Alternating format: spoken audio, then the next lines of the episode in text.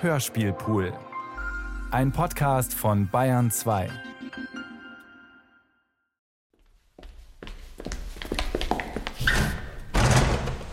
Es ist der König. Der König? Die Diener drängten sich im Korridor des ersten Stockwerks an den Fenstern.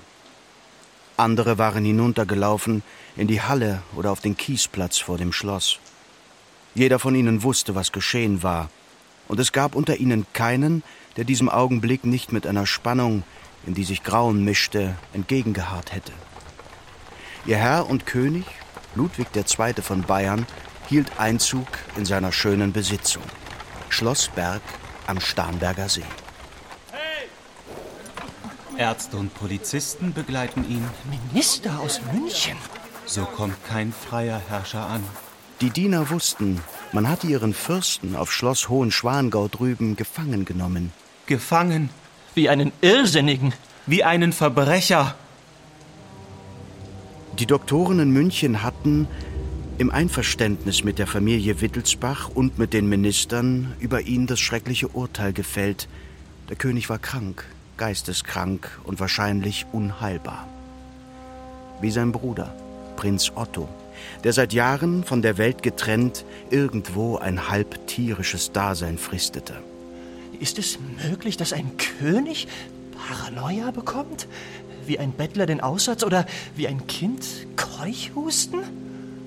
Weil Prinz Luitpold lüstern war nach der Krone, hatte die Wissenschaft das teuflische Wort Paranoia erfunden und dem König angehängt.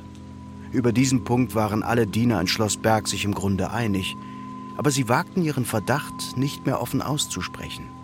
Die Macht, der Staat, hatten sich für Luitpold und den Doktor von Gudden entschieden, gegen den König. Er ist geliefert. Geopfert.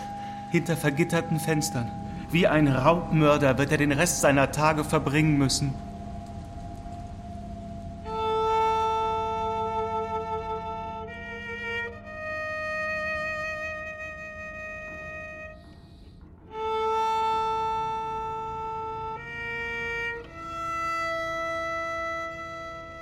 Vergittertes Fenster. Hörspiel nach der Novelle von Klaus Mann.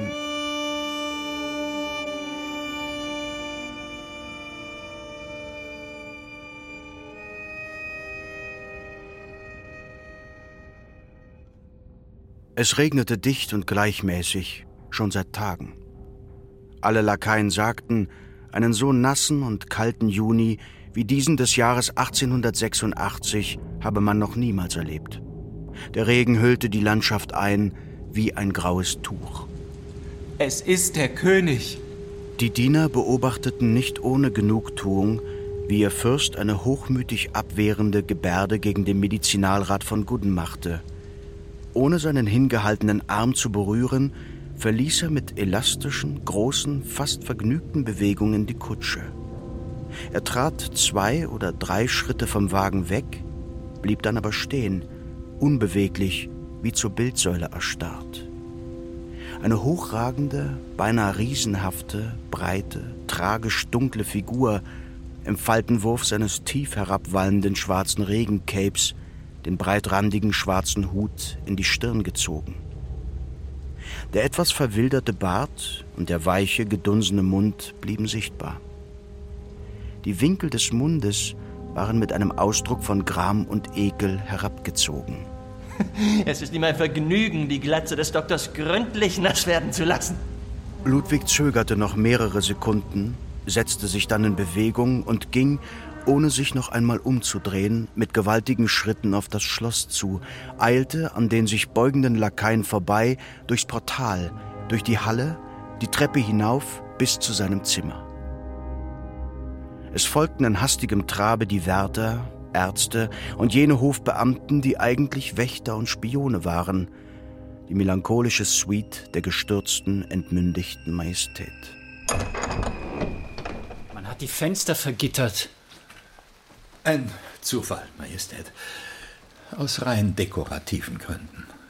Der Medizinalrat versuchte zu lächeln. Ein Unternehmen, das kläglich missglückte, angesichts der jähen, zornigen Gebärde, mit der Ludwig das Haupt weit nach hinten in den Nacken warf. Die Augen schlossen sich, die Hände verkrampften sich zu Fäusten. Der Ausdruck des Schmerzes und des Widerwillens auf dem weißen Antlitz war ungeheuer. Wenn das bayerische Volk, wenn ganz Europa ihn jetzt sehen könnte, dann würde niemand mehr daran zweifeln, dass meine Diagnose richtig ist. Der König ist krank. Es war, als erriete Ludwig die Gedanken des Doktors. Überraschend änderte er seine Haltung. Nie mehr wollte er sich gehen lassen vor dem Mediziner, bis zum Ende nicht mehr. Hoffnung ist Pflicht. Hoffnung ist Pflicht. Hoffnungslosigkeit, Hoffnungslosigkeit ist Schwäche. Ist Schwäche.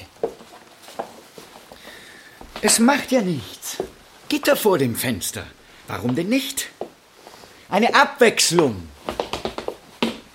Ludwig machte ein paar Schritte, die beschwingt und fast tänzelnd waren. Man hätte dem fetten Riesenleib, diesem schwammigen Fleischkoloss, so viel grazile Behendigkeit kaum zugetraut. Wie lange soll diese Kur denn dauern? Das hängt ganz davon ab, ob Majestät den Ratschlägen der Ärzte folgen. Ein Jahr mindestens werden wir den Gesundheitszustand Ihrer Majestät zu beobachten Ein haben. Jahr mindestens. Gewissen Herren in München wäre es sicherlich lieber, wenn aus dem einen Jahr viele Jährlein werden könnten. Recht viele Jährlein, unzählige Jährlein.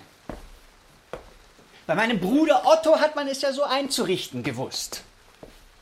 Dem Onkel Luitpold möchte es wohlgefallen, wenn man den angestammten König lebenslänglich in einem Zimmer mit vergitterten Fenstern verschwinden ließe. Oh, Oder wer weiß?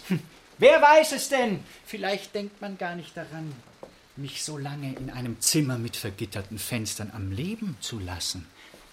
Vielleicht bin ich den Münchner Herren selbst hier noch zu gefährlich. Es sollen ja gewisse Tränklein existieren, mit denen man sogenannte Krankheiten wie die meine ein wenig abkürzt.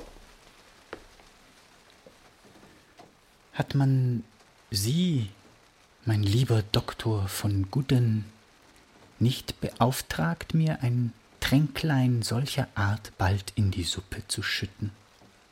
Auf eine solche Frage einzugehen, Majestät, verbietet mir meine Ehre.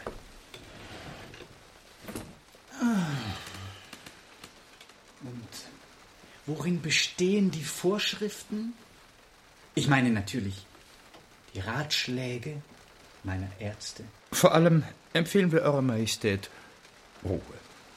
Ruhe, Ruhe und noch einmal Ruhe. Keinerlei Aufregungen, körperliche Bewegung, regelmäßige Tageseinteilung. Mögen Eure Majestät doch Vertrauen zu uns fassen. Die Aufgabe und der schöne Ehrgeiz der Wissenschaft ist es, zu helfen, nicht zu zerstören. Würden Sie, mein sehr lieber Herr Medizinalrat, die Freundlichkeit haben, mich ein wenig allein zu lassen? Ich bin müde. Ich bleibe zur Verfügung Eurer Majestät und werde mir erlauben, mich in geraumer Zeit nach dero Wohlbefinden zu erkundigen.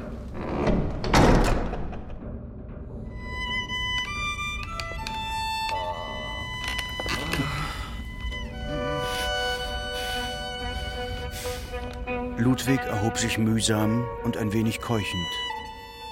Jetzt war sein Gang schwerfällig und langsam. Er taumelte etwas, als er das Fenster erreicht hatte. Wie jemand, der in Gefahr ist, hinzustürzen, nach einem Halt einer Stütze greift, langte er nach dem Fenstergitter. Seine großen weißen Hände krampften sich um die Eisenstäbe. Er ließ die Stirne gegen das Gitter sinken und er schauderte bei der Berührung mit der kalten Feuchtigkeit des Metalls. Die Wissenschaft. Es regnete unaufhörlich. Die rinnenden Tropfen benetzten das Eisengitter, wie Tränen ein Gesicht überschwemmen. Die Wissenschaft!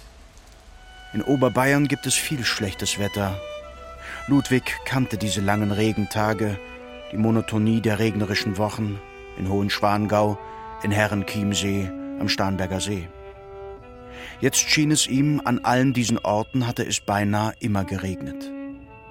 Noch niemals aber war das Geräusch des vom Himmel fallenden Wassers so quälend für ihn gewesen wie jetzt und hier. Das Rauschen, Plätschern und Rieseln in den Baumwipfeln, auf dem Kiesplatz, in den Pfützen der Parkwege, in den Regenrinnen. Nun empfand er es als eine Folter, die kaum erträglich war. Wenn es doch aufhören wollte zu regnen. Sein gedunsenes Gesicht mit den klagend aufgerissenen Augen bewegte sich hinter den Gitterstäben wie das Gesicht eines Tieres hinter den Stäben des Käfigs. Ah, cette pluie, cette pluie toujours, c'est atroce, c'est horrible. Der Ausdruck eines ungeheuren Schmerzes war wie der tiefschwarze Schatten einer vorüberziehenden Wolke auf sein Gesicht gestürzt und verwüstete seine Züge. Was er in den letzten Tagen und Stunden hatte erleben müssen, war zu viel. Da man ihn nun alleine ließ, alleine in diesem Zimmer mit den vergitterten Fenstern, fand er sich in einem Zustand wie der Sträfling, den man unbarmherzig gefoltert hat und der in der Einsamkeit seiner Zelle zurückbleibt mit seinem Körper, der überall schmerzt. Er weiß nicht, wohin seine Glieder tun. Alle Glieder sind wie ein einziges Brennen. Er weiß nicht, ob er liegen, stehen oder sitzen, ob er schreien, fluchen oder beten soll. Es gehört eine gewisse Disziplin dazu, sich nicht hinzulegen und nur noch zu weinen.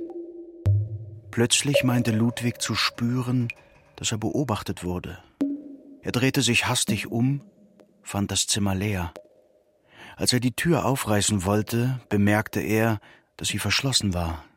Nicht einmal eine Klinke gab es, um an ihr zu rütteln. Vielleicht war in der Tür oder seitlich von ihr in der Wand eine geheime Luke angebracht, durch die ein Arzt oder ein Diener jede Bewegung verfolgen konnte. Ich will Würde zeigen. Den Spähern an der Tür werde ich das Schauspiel nicht bieten, das sie sich von mir erhoffen. Von nun ab wird nicht mehr gestöhnt. Alles kommt darauf an, dass ich Ordnung in meine Gedanken bringe. Die Lügner und die Rebellen wagen zu behaupten, ich bin geisteskrank. Ich, der König, le roi lui-même. Sie wollen mir den schwarzen Purpur von den Schultern reißen, mir, dem Herrscher, mir, dem siebenfach gesalbten Fürsten von Mitternacht. Es wird ihnen niemals glücken. Ich bin der Schwanenritter und ich bin der Schwan. Der schwarze Schwan bin ich. Und ich erhebe mich mit ungeheuren Flügelschlägen über sie, über das Pack, über die Intriganten, über die Wissenschaft. Wenn dieser Regen doch einen Augenblick aufhören wollte. C'est plus horrible! Ich muss mich beruhigen. Meine Hände dürfen nicht mehr zittern, meine Gedanken müssen in Ordnung kommen. Beruhige dich, hoher Herr. Ludwig setzte sich, zog mechanisch seinen kleinen Taschenkamm hervor und begann sich das Haar zu frisieren. Sein Haar war dunkel und ziemlich dicht geblieben, letzter Rest seiner Jugendschönheit. Freilich, auch dies Gelock war so verführerisch nicht mehr. Es wich weiter von der Stirne zurück als damals, als Ludwig noch der vielgeliebte, bezaubernde junge Herr gewesen war. Du musst ruhig und schlau sein. Du musst deine Gedanken sammeln. Deiner großen Position und deinem fabelhaften Ansehen in der Welt bist du dies schuldig. Je suis le roi. Warum bin ich allein? Warum ist keiner bei mir? Dies ist die Stunde, da ich meinen großen Freund am dringlichsten brauche. Aber wo ist er? Wo bist du? Wagner! Freilich, du hast in feierlicher Stunde zu Venedig den Geist aufgegeben. Das war vorauszusehen. So musste es kommen. Zu der Stunde, da ich wirklich angewiesen bin auf dich, bist du nicht zur Stelle. Richard Wagner hat seinen triumphalen Tod gehabt, den Tod des Siegers. Du bist immer rasend egoistisch gewesen.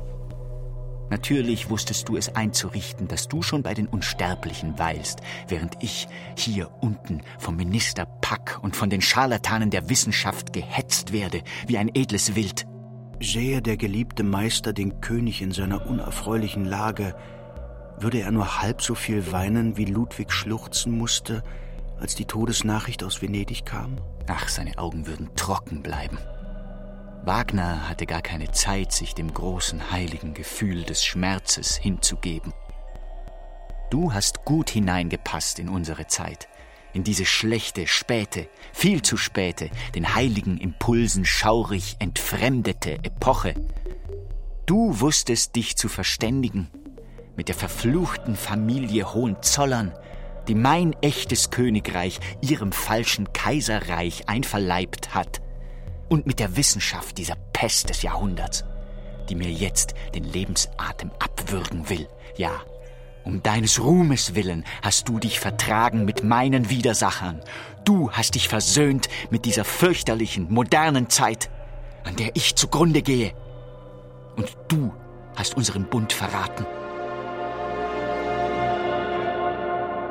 Als er Wagner das letzte Mal in Bayreuth begegnete, wimmelte es um ihn herum von Journalisten und Professoren. Wie lang? Wie lang ist das her? Man erwartete die Ankunft des Kaisers aus Berlin. Der kam herbeigereist, um sich den Parsifal anzuhören. Meinen Parsifal! So einsam wie damals bin ich noch nie gewesen. Oder bin ich erst heute wieder? Eine schwarze Welle von Schmerz spülte etwas hinweg, was ungeheuer groß und ungeheuer süß in ihm gewesen war. Ich liebte meinen Meister nicht mehr. Über diesen Gedanken erschrak Ludwig so heftig, dass er es nicht mehr aushielt in seinem Sessel. Er eilte durchs Zimmer und hämmerte sich mit beiden Fäusten verzweifelt gegen die Stirn. Ich hatte nur eine Liebe im Leben, und der treu zu bleiben war ich nicht stark genug. Es gehört so viel Kraft dazu, sehr zu lieben. Wagner habe ich verbannt aus meinem Herzen. Deshalb ist es dort so leer geworden. Aber es war auch seine Schuld. Als ein Bettler bist du zu mir gekommen. Ich habe dich überschüttet mit meiner Großmut. Deinetwegen hat mich das Volk in meiner eigenen Hauptstadt beleidigt.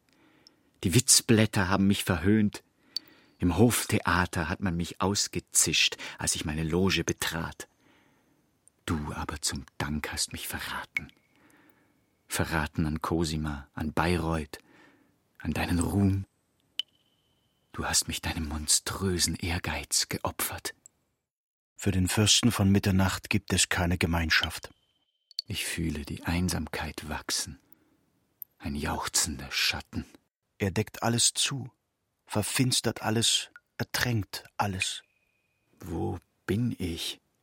Keine Gestalten sind mehr da. Kein Ziel, kein Lächeln, kein Wort. Nur ein Schweigen wie von Schnee. Nichts steht mehr zwischen mir und dem öden Horizont. Nicht immer war der Platz neben Ludwig leer gewesen. Im geschmückten Boot, in der goldenen Karosse oder im Bett unter dem breiten samtenen Baldachin. Zuweilen war ein Liebling in seiner Nähe, irgendein Junger mit schönen Haaren und mit schönen Augen. Tendresse. Tendresse. Die Hoffnungen, die ewige Narretei. Reste la nuit chez moi. Melancholie und Glück der ersten Umarmung. Ich musste sie alle verlieren. Alle. Nie kann er geliebt werden, wo er lieben muss. Ich wollte keinen von ihnen halten. Allein im Theater und im Opernhaus. Die Berührung mit Menschen beschmutzt. Menschen sind Pöbel. Allein an der Tafel und im Schlafgemach. Der Fürst von Mitternacht zieht die Einsamkeit vor. Aber wie furchtbar hat er unter ihr gelitten. Elisabeth, du bist die Einzige, die meinesgleichen meine Schwester in der Würde, meine Schwester im Schmerz. Aber die Kaiserin von Österreich verweilte immer nur kurz, zu einer knappen Visite. Sie verneigten sich tief voreinander, ehrerbietig, der eine vor des anderen Traurigkeit. Nach den edlen Riten ihrer unerfüllbaren Liebe berührte sie mit ihren trostlosen Lippen seine trostlose Stirn. Der Fürst von Mitternacht ist der Einsamkeit geweiht wie eine Nonne dem Dienst des Herrn. Ludwigs Liebe gehörte der dunkelsten Stunde, der Stunde Minuit, in die Menschen schweigen, die Brunnen und die Bäume aber ihre Sprache finden. Er liebte sie mehr und mehr, immer inniger, mit permanent wachsender Zärtlichkeit. Wer mich nur am Tage gekannt hat, weiß nichts von mir. Erst wenn Minuit läutet, wachsen mir Flügel. Er wurde der schwarze Schwan, breitete mächtige Schwingen und erhob sich über sein Land. Tränen ließ ich fallen auf mein armes Land. Arm, weil es von sterblichen, unwissenden, hässlichen Menschen bewohnt wird. Und dann senkte ich mich auf das Wasser einer meiner schönen Seen. Das Lied der Wellen klingt gar tröstlich für einen schwarzen, weinenden Königsschwan.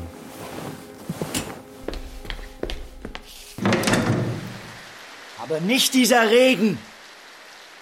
Ich kann meine Gedanken nicht ordnen. Die Ärzte haben wohl recht, ich bin wirr im Kopfe. Aber welcher Sterbliche hält das aus, was ich während der letzten 24 Stunden auszuhalten hatte? Diese fürchterliche Nacht in Hohenschwangau, die infernalische Kutschenfahrt und immer dieser Regen. Cette pluie insupportable. Außerdem hatte er seit einiger Zeit wohl auch etwas zu reichlich Schlafmittel genommen. An den Schläfen und im Hinterkopf tat es ihm weh, und ganz besonders stark schmerzte die Stirne. Sein armer Kopf war verwüstet von Medikamenten. Ich muss meine Gedanken ordnen. Da ich über meine Zukunft zu entscheiden habe, ist es unbedingt notwendig, dass ich über meine Vergangenheit genau Bescheid weiß. Dass ich klar und verständig alles begreife, was geschehen ist. Aber ist es nicht eine Absurdität, das Wort Zukunft zu denken? Als ob es etwas, das diesen Namen verdient, überhaupt noch geben könnte für mich, der ich am Ende, am Ende, am Ende bin. C'est la fin. Voilà, la fin d'un roi. Voilà la fin. Me voilà seul comme jamais. Me voici tout seul. Meine Zukunft. Der Tod. Meine Hoffnung. Der Friede. Ahnte jemand, wie mein Herz nach ihm lechzt? Wagner hätte es vielleicht verstanden. Elisabeth begriffe es wohl. Aber wo bist du, Elisabeth?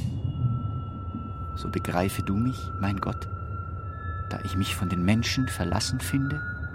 So nimm du dir die Mühe, in mein ratloses Herz zu schauen, höre mich, Herr. Ich bin gierig danach, ausgelöscht zu werden. Ich schreie nach der Vernichtung. Zerrüttet von so viel Abenteuern, tausendfach enttäuscht, müde zum Niedersinken, ist der König angelangt an jener Stelle, wo es ganz und gar nicht mehr weitergeht. Je suis le roi. Ich bin es nicht gewöhnt zu betteln, sondern zu befehlen. Alle Gedanken sind mit Schmerz beladen, wie Sprengladungen mit Dynamit. Ach, was rede ich da, Herr, du mein Gott. Du weißt es ja, ich habe zu viel Schlafmittel geschluckt. Bitte, verzeihe bitte meine Verwirrtheit. Ich bin gar kein König. Von allen Elenden dieser Erde ist keiner so elend wie ich. Ich habe alles falsch gemacht. Das ganze Leben ein einziger Irrtum. Ich bereue jeden Ich Tag. bereue jeden Tag, den ich gelebt den ich gelebt habe. Hörst du mich, Gott, mein Herr? Ich bereue. Mein Fleisch war schwach. Und ich habe abscheuliche Sünden begangen. Ich habe geliebt, wie man nicht lieben darf. Dies vor allem bereue ich. Immer wieder habe ich alles daran gesetzt, die bösen Lüste zu zügeln. Ich habe mir selber Befehle gegeben. Enthalte dich der sündigen, unnatürlichen Liebe. Wenn es irgendetwas gibt, was ich zu meiner Entschuldigung anführen darf, so ist es, dass ich sehr gelitten habe. Ich bin tief hinunter in den Abgrund des Leides gefahren.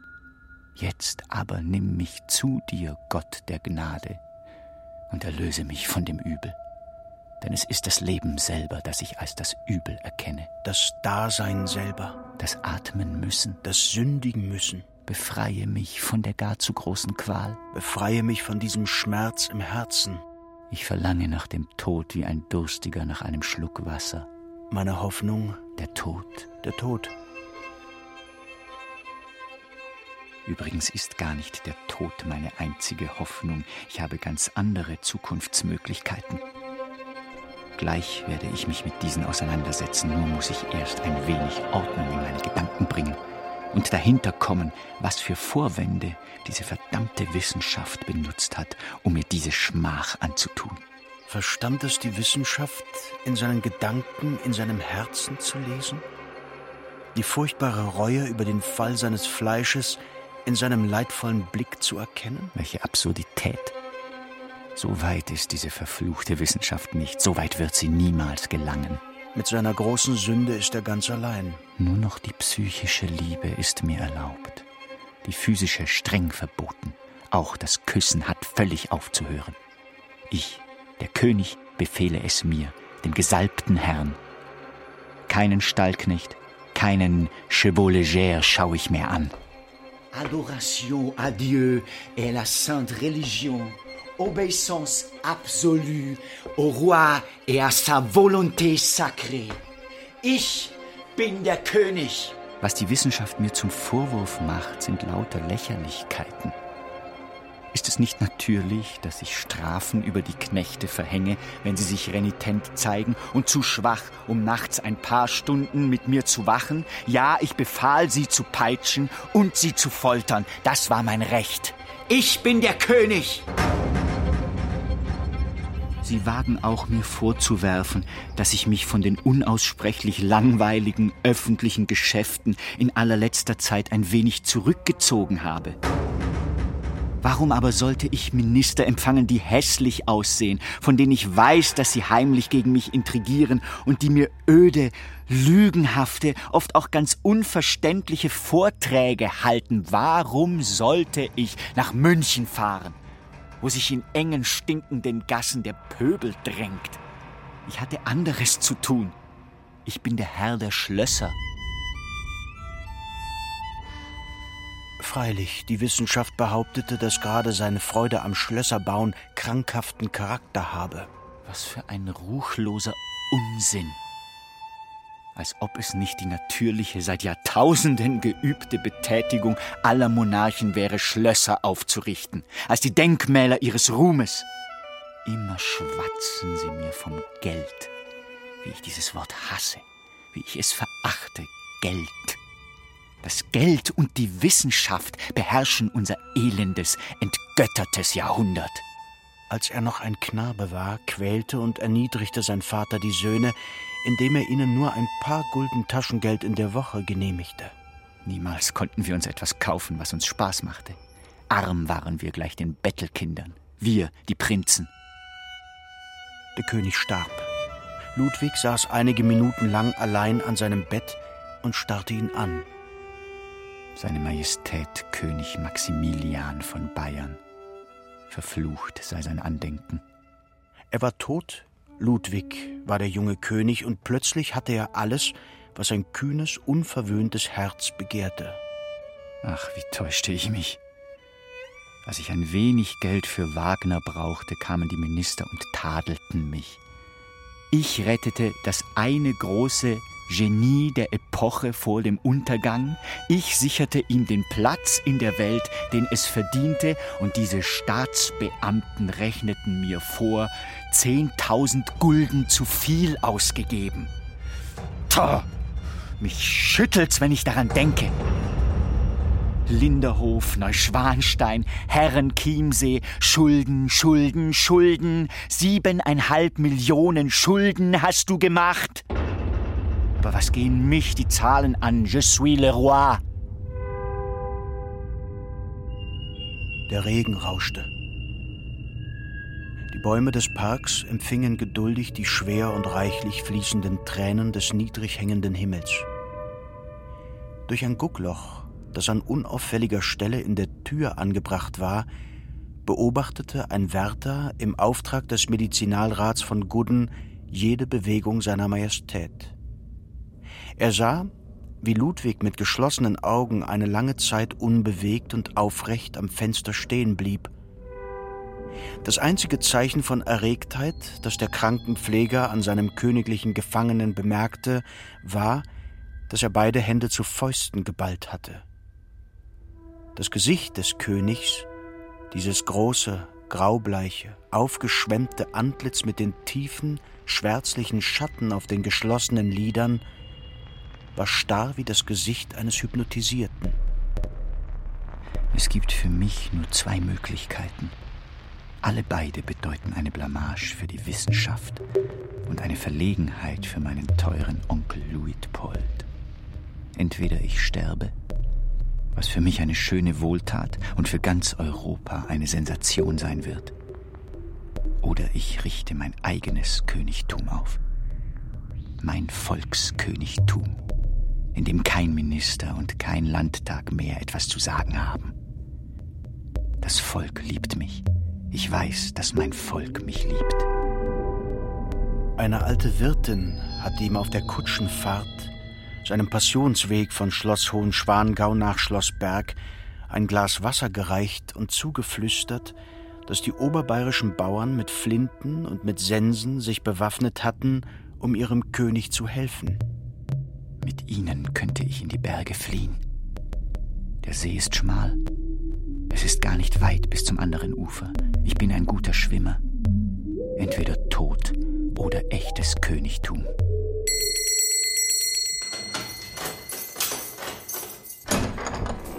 Ich würde gern einen Rundgang durch die Säle des Schlosses machen. In einem der Säle hing ein großes Gemälde, das den König zeigte, wie er ausgesehen hatte, als er jung und wunderschön gewesen war. Auf dem Bilde trug der junge Herrscher die Uniform eines bayerischen Generals und den breit geöffneten Krönungsmantel aus Hermelin. Ja, dies war ich. Ich war dieser junge König.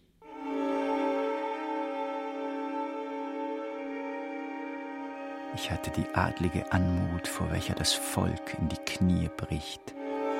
Die Schönheit Lohengrins, den der Schwan über die Fluten trägt. Ich hatte die leuchtende Stirn, das sanft flammende Aug. Wahrhaftig, dieser junge König, der ich gewesen bin, er hätte es verdient, in einer stärkeren und schöneren Zeit zu regieren. Was habe ich denn angefangen mit meinem Königtum? Es hatte zwei Kriege gegeben. Keiner von beiden war heroisch gewesen. Der erste 1866 gegen die Preußen ging für sein Bayernland schnell und ruhmlos zu Ende. Der andere 1870 mit den Preußen gegen die Franzosen geführt, ließ aus dem König in Berlin den sogenannten Kaiser von Deutschland werden. Und ich musste mich noch zu der Komödie hergeben, diesem Barbaren die Kaiserkrone feierlich anzubieten. Was hatte er gemacht mit seinem Königtum? Ich verlobte mich mit Sophie. Warum habe ich das getan? Er liebte Elisabeth. Von allen Frauen nur Elisabeth. Nur dich, meine schöne, untröstbar schwermütige, mir innig nahe Freundin. Meinte er, diese Liebe auf ihre Schwester übertragen zu können? Sophie weinte meistens. Erst weinte sie nur, weil ich niemals ihren Mund küsste, dann weinte sie, weil ich die Hochzeit hinausschob und schließlich, weil ich die Verlobung auflösen musste. Damals schleuderte Ludwig ihre Marmorbüste aus dem Fenster seines Arbeitszimmers in der Münchner Residenz auf das Straßenpflaster. Er konnte immer noch den Krach hören, den die steinerne Sophie vollführte, als sie zerbarst. Verluste, wohin ich schaue, wohin ich denke. Auch dich verloren, meine Elisabeth. Dich nie besessen und dich doch eingebüßt. Wie lange ist es her, dass wir uns nicht gesehen haben? Der König legte seine große, weiße Hand an die Stirn. Dann ging er weiter, um, gefolgt vom Irrenwärter, die erinnerungsvolle Inspektion des Schlosses zu beenden. Am längsten blieb er stehen in dem Raum, wo er vor 22 Jahren zum ersten Mal Richard Wagner empfangen hatte. Vorhin habe ich auf eine schlechte Art an dich gedacht, mein großer Geliebter. Alles, was in meinem Leben schön und lebenswert war, danke ich dir. Wie durch Offenbarung wusstest du um alles, alles, was vorging in meinem Herzen. Du hast mich gelehrt, wie man König zu sein hat. Ohne deinen Zuspruch hätte ich mein schweres Amt nicht ausgehalten. O Seligkeit, o einzige Seligkeit meines armen Lebens, ja, ich habe dich geliebt. Hatte der Wärter bemerkt, dass das Gesicht seines Herrn sich verjüngt und verschönt hatte, überglänzt von den Erinnerungen? Sein Gesicht glich nun fast wieder jenem auf dem Bilde im anderen Saal, Le Jeune Roi, der Geliebte des Volkes mit dem Krönungsmantel um die starken Schultern. Hier geht alles wunderbar gut. Stopp. Der König ist folgsam wie ein Kind. Dr. von Gudden hatte allen Grund, mit seinem hohen Patienten zufrieden zu sein. Ludwig betrug sich freundlich gegen jedermann. Den nächsten Tag verbrachte er, am vergitterten Fenster sitzend, manchmal Melodien vor sich hinsummend, manchmal mit gedämpfter Stimme Verse von Schiller oder Racine deklamierend. Gegen sechs Uhr läutete er nach dem Wärter. Man solle bei Dr. von Gudden anfragen, ob dieser Lust habe, einen Spaziergang zu unternehmen. Der Arzt hielt es aus pädagogischen Gründen für richtig, keine Wärter mitzunehmen. Der Kranke verdiente eine kleine Aufmunterung. Gudden wollte beweisen, dass er Vertrauen zu ihm hatte. Eigentlich passt der monarchische Gedanke doch gar nicht mehr in unsere schöne moderne Zeit. Er enthält zu viel alte Mystik. Stellen Sie sich zum Beispiel vor, mein liebster Medizinalrat, ich würde heute noch sterben. Dann wäre mein verrückter Bruder Otto dem Namen und Titel nach König der Bayern, und irgendein anderer, gar nicht legitimierter, müsste für ihn die Regierungsgeschäfte führen. Gott sei Dank erfreuen Ihre Majestät sich der denkbar besten Gesundheit. Nein, nein, liebster Doktor, sagen Sie, was Sie wollen. Die Republik ist die Staatsform, auf die unsere Zeit zudrängt. Wir Monarchen sind eigentlich wandelnde Anachronismen. Die moderne Zeit gehört der Wissenschaft. Die herrschenden Gewalten der Epoche sind die Psychiatrie und das Finanzkapital. Majestät, das ehrt mich. Aber Ihre Einschätzung geht vielleicht doch Schade, ein wenig. dass es zu kühl ist, um ein Bad zu nehmen.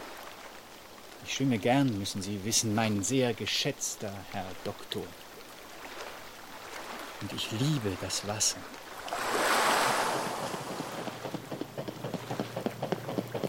Die Promenade führte am See entlang, von dem nur ein schmaler Streifen Rasen und ein paar Büsche sie trennten. Die Wege waren so aufgeweicht, dass es einige Mühe bereitete, vorwärts zu kommen. Da tat der König den überraschenden Sprung. Während er von der Seite des Doktors weg ins Dunkel hüpfte, stieß er einen rauen, jauchzenden Schrei aus, beinahe einem Jodler ähnlich. Noch im Springen warf Ludwig sein Parapluie von sich. Das Loden Cape wehte wie riesige schwarze Flügel hinter ihm her. Dr. von Gudden, der einige Sekunden lang völlig starr vor Entsetzen war und jeder Bewegung unfähig, hörte, wie der König gewaltig im Wasser planschte. Hallo, Majestät! Vier Kinder rein! Kommen! Majestät, doch zurück! Bitte! Bitte! Bist du schön, mein Tod? Bist du hässlich? Warum verbirgst du dein Gesicht? Warum ergreifst du meine Hände nicht? Willst du mich nicht küssen? Erlaube, dass ich mich in deine Arme stürze, wie in ein Wasser. Nun musste der Medizinalrat sich doch entschließen, dem König nach in den See zu eilen. Hastig, aber dabei nicht ohne Pedanterie, entledigte auch er sich des Regenmantels, des Hutes und des Schirms. Heilige Jungfrau, steh mir bei. Mit ein paar gewandten Sätzen galoppierte der Nervenarzt über das Stück sumpfiger Wiese, das sich zwischen Promenade und See befand. Gudden konnte beinahe gar nichts sehen. Der Regen, welcher jetzt noch reichlicher floss, ließ ihm die Augen blind werden. Wohin wollen denn, Majestät? In mein Reich, du Narr! Zu meinen Getreuen, du Esel! Weg von dir will ich, du Teufel! Das kann ich, keinesfalls dulden.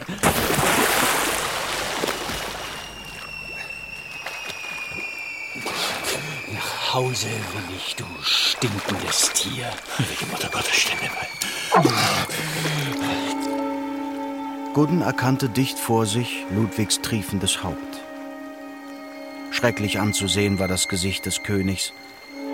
Wie das Schlangenhaar der Meduse stand ihm das starre Gelock über der weiß leuchtenden Stirn und aus dem verwilderten Bart rann das Wasser. Er rollte die Augen und sein zahnloser Mund war klaffend geöffnet. Du willst mich töten, du Satan. Als ob ich dich nicht gleich erkannt hätte. Du Mörder. Ich, will sie retten, Meister. Ich will sie retten. Wenn ich hinunter soll, dann musst du mit mir, du Wurm. Gudden spürte zum ersten Mal Todesangst. Er begann sich gegen Ludwig zu wehren, der wie zu einer mörderischen Liebkosung seine beiden starken Arme um den Leib des Unglücklichen schloss. Das ewige Geräusch des fallenden Regens und das Plätschern der dunklen Wellen begleiteten ihr stummes, verzweifeltes Duell. Einmal wurde Gudden von Ludwig unter die Fluten gedrückt, das nächste Mal Ludwig vom Doktor. Dieser rief nicht mehr nach der Mutter Gottes, sondern nach der eigenen, die übrigens vor 16 Jahren verstorben war und im Waldfriedhof zu München bestattet liegt. Und die Tränen, die aus seinen Augen flossen, vermischten sich mit dem Wasser, das ihm das Gesicht überflutete, und mit dem Blut, das aus seiner Wunde rann. Der König hatte ihm seine wenigen Zähne in die Wange geschlagen. Mama! Mama! Wer sein Leben erhalten will, der wird's verlieren. Wer aber sein Leben verliert, der wird's erhalten. Hinab hinab. Der König und der Gelehrte sanken ineinander verschlungen, ineinander verkrampft, wie ein sich liebendes Paar.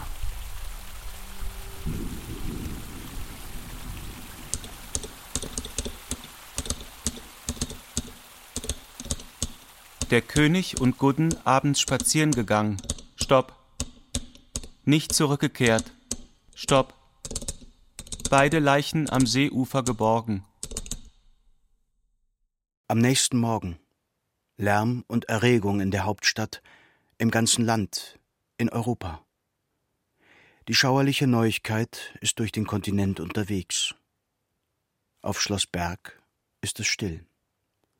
Die Diener lehnen an den Wänden oder liegen in Sesseln. Das Drama ist zu Ende.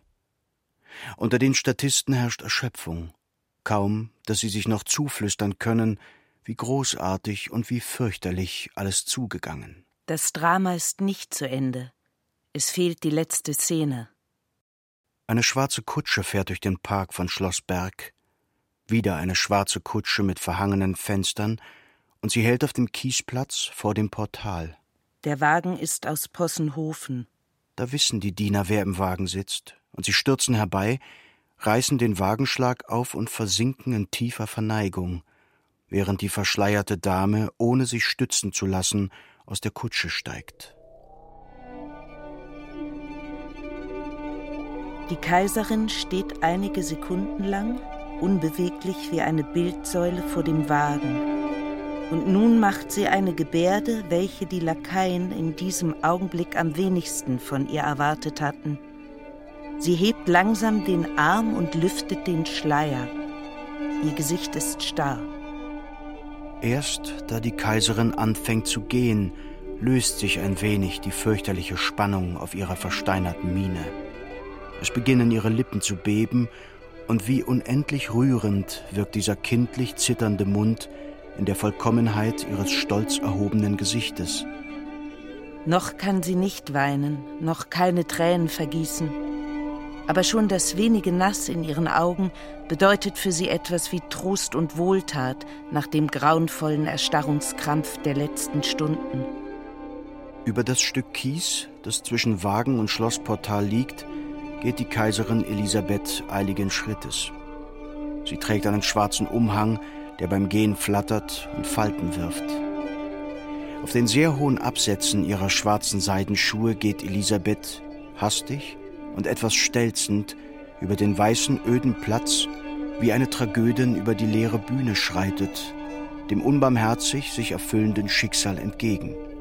Über dem Schloss, über dem See, der fahl und unbewegt liegt, über den Baumwipfeln steht ein grauer, niedriger, feuchter Himmel. Es sieht immer noch nach Regen aus, aber seit einigen Stunden regnet es nicht mehr. Die Kaiserin von Österreich ist beinahe am Ziel. Nur noch einige Stufen, ein kurzes Stück nur noch über den Korridor des ersten Stockwerkes, und ein Uniformierter öffnet ihr die Tür zum Schlafzimmer des Königs so als treibe ein Wind in den Falten ihres Überwurfs sie dahin, und sie könne, obwohl nun am Ziel noch nicht gleich innehalten im Laufen, eilt Elisabeth weiter, am Bett vorbei, durch das ganze Zimmer bis zum Fenster. Man hat die Fenster vergittert. Nun ist es Elisabeth, die sich an die Eisenstäbe klammert, und die Eisenstäbe fühlen sich kalt und feucht an, wie am Tage zuvor. Die Kaiserin erschauert bei der Berührung. Jetzt zittert nicht nur ihr Mund, ihr ganzer Leib wird geschüttelt. Als sei er ein böser Narr gewesen, das Fenster vergittert. Elisabeth wiederholt diese paar Worte, als ob die Fülle ihres ganzen Schmerzes in ihnen zusammengefasst und ausgedrückt ein sei. Böser Narr gewesen. Dabei sieht sie selber einer Wahnsinnigen gleich, Als sei er ein böser Narr. wie sie ihr weißes Gesicht mit den blicklosen Augen und dem zitternden Mund das Fenster vergittert. hinter den Eisenstäben hin und her bewegt.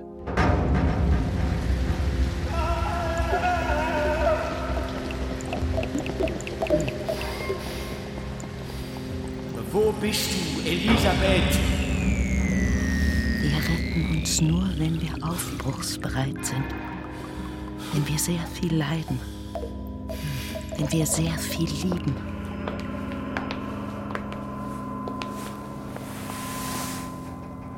Ist dies sein Gesicht? Es schien doch nur eine schwärzliche, fast ungeformte Masse. Diese dunkelblauen, gedunsenen, halb geöffneten Lippen. War das der Mund, den Elisabeth so sehr geliebt hatte? Seine schöne Stirn, sein königliches Haar. Was ist aus all dem geworden? Welch unbarmherzige Hand hat dies alles angerührt und so hässlich gemacht?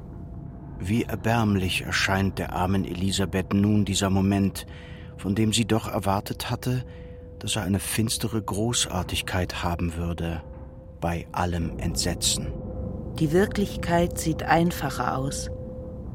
Eine nicht mehr ganz junge Frau steht vor dem entstellten Leichnam des Mannes, den sie vielleicht mehr als irgendeinen anderen hätte lieben können. Indessen geht das Leben trotzdem weiter. Das Leben hat die Tendenz zum Weitergehen, solange es eben geht. Du bist sehr groß, Gott. Du bist der Gott der Rache. Du bist der Gott der Gnade. Du bist der Gott der Weisheit. Du bist unergründlich. Gott, oh mein Gott, du bist unergründlich. Mein Gott, warum musste das sein?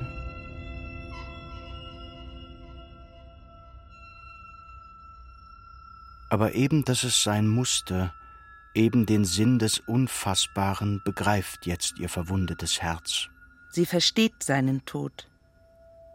Und sie weiß den Tod voraus, der ihr selber bestimmt ist. Sie weiß auch, warum sie und der brüderliche Freund nicht zueinander finden durften, obwohl sie sich doch geliebt haben. Sie weiß alles. Ihr Herz füllt sich bis zum Rande mit Wissen, so wie Herzen sich zuweilen bis zum Rande mit Zärtlichkeit füllen. Aber weder das Wissen noch die Zärtlichkeit zu halten sind die Menschenherzen stark genug. C'est la fin, La fin d'amour. la fin d'un roi. Voilà la fin.